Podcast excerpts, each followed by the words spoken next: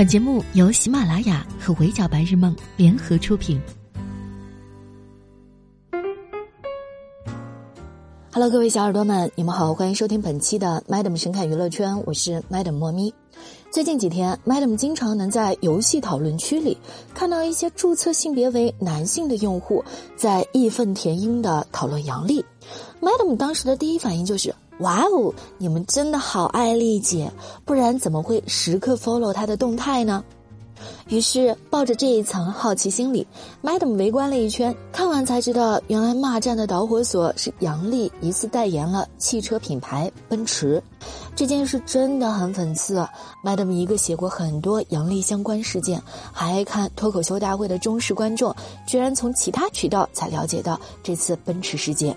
事情是这样的：十月十四日那天，时尚圈的权威杂志《服饰与美容 Vogue》举办了一场名为 “Vogue 新篇章之夜”的活动。除了向外界正式介绍了新主编之外，也顺便宣传了一波赞助商梅赛德斯奔驰的新产品。而在这一则只有十八秒的推广视频当中，杨笠先是从大门走出，接受了来自四面八方的闪光灯的问候，然后就从红毯径直走进了奔驰车内。上车之后，杨笠手拿着饮料喝了一口，镜头随后就从车内引向了窗外的风景，并且打出了品牌文案“舒适新篇章”。单从视频来说，没有任何值得攻击的内容，杨笠也没有任何不适的表示，而且因为它本身自带的性别话题，奔驰和 Vogue 两个品牌在文案处理上也非常的小心，宣传文案都借用的是“你为什么不上清华？是因为不喜欢吗？”这一类的易立竞典型发言，刻意避免了杨笠身上的性别争议。但这种呈现方式在部分男士看来是非常令人不适的，在他们心里，不管品牌怎么处理，奔驰一旦和杨笠扯上关系，就立刻变得低级了。于是，在奔驰官方转发了这条微博之后，评论区迅速被网友攻陷：“我们普信男不配买了，奔驰怎么回事呀？找这种跳梁小丑代言，再也不买了。”我们跟杨笠井水不犯河水，但他强行攻击广大男性，这种故意挑起性别对立的行为值得口诛笔伐。甚至还有一些自称是奔驰车主的人自发的抵制并举报相关视频，觉得杨笠和奔驰有关系后，自己的座驾品牌就被拉低档次了。因为杨笠之前的普信男发言，这次的奔驰事件，部分男性认为杨笠有故意贬低男性而取悦女性，从而让自己出圈的嫌疑。所以很多人不断的在给品牌压力，表示既然杨笠看不起男性，就不该代言汽车，还拉低了奔驰的档次。更有人发动号召，准备抵制奔驰汽车，类似“苍蝇怎么能给蛋糕代言呢？”这样的鄙视链比比皆是。在这样的舆论压力之下，奔驰官方先是把那则视频从仅为自己可见转变为公开，然后又从公开变为仅粉丝可见。在设置查看权限的同时，官方也没忘了把关注七天才可以发表评论以及精选评论这两个防虫神器安排上。Madam 暂且不说杨笠和奔驰品牌有没有合作关系，单就这些男性不问缘由、胡乱开卖的态度来看，部分男性至今还将杨笠视为三观扭曲的眼中钉，以及挑起性别对立的精神领袖。他们做不到及时了解国家大事，做不到对家人、伴侣保持关心，却总能在第一时间觉察到杨笠的动态，然后再一窝蜂的上前攻击他。把官方逼到不得不低头还不算，一些女孩子为了证明奔驰的受众群体也有女性，女性也是汽车品牌消费者当中的大多数，于是自发的晒出了奔驰的车辆。但这些晒图在部分男性看来是虚假不可信的。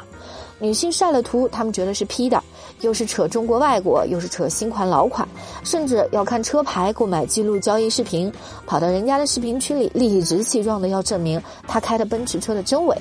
就这样的人，他们打心底里觉得女性买不起奔驰，所以就算你给出路费让他亲眼看到车，他都会觉得你是租的。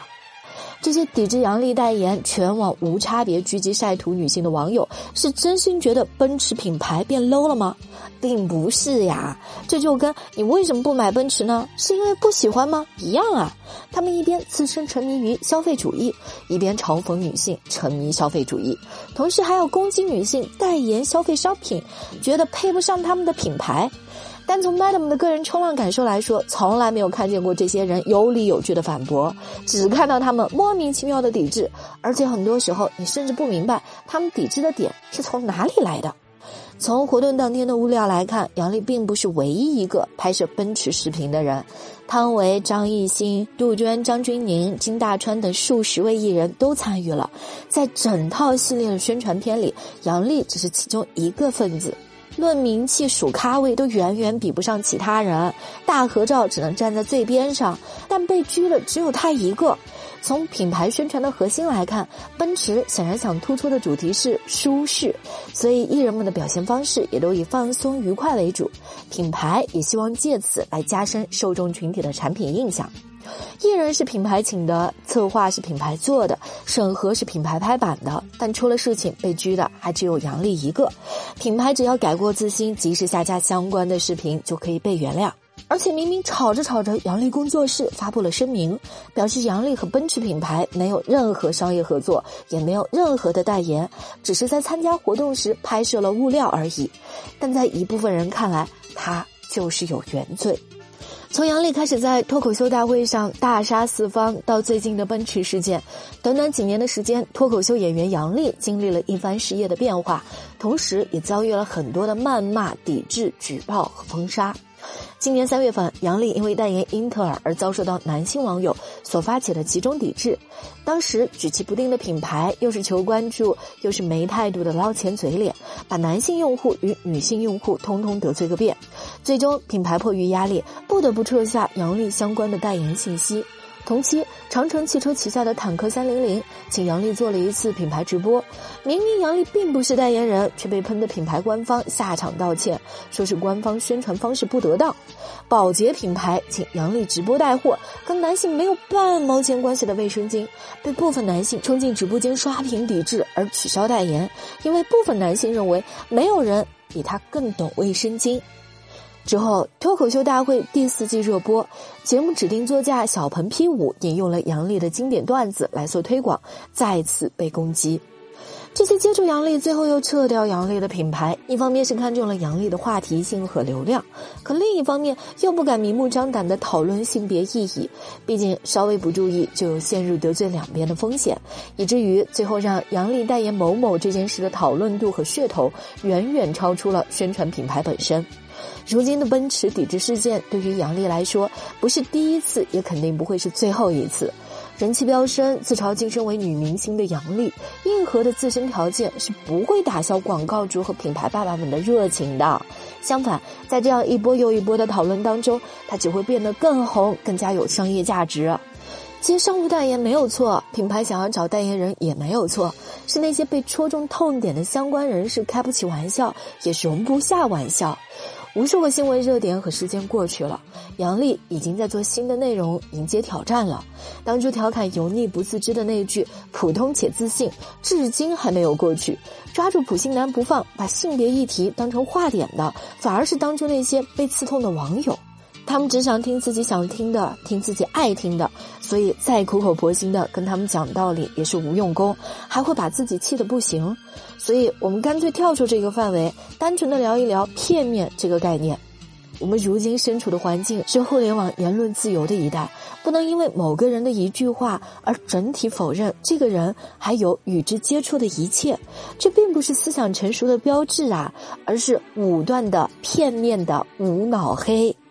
奔驰没有请杨笠当代言人，杨笠也没有做错啥，他只是坐着奔驰参加了一场派对，仅此而已。好的，以上就是本期 Madam 深海娱乐圈的全部内容了，我们下期见，拜。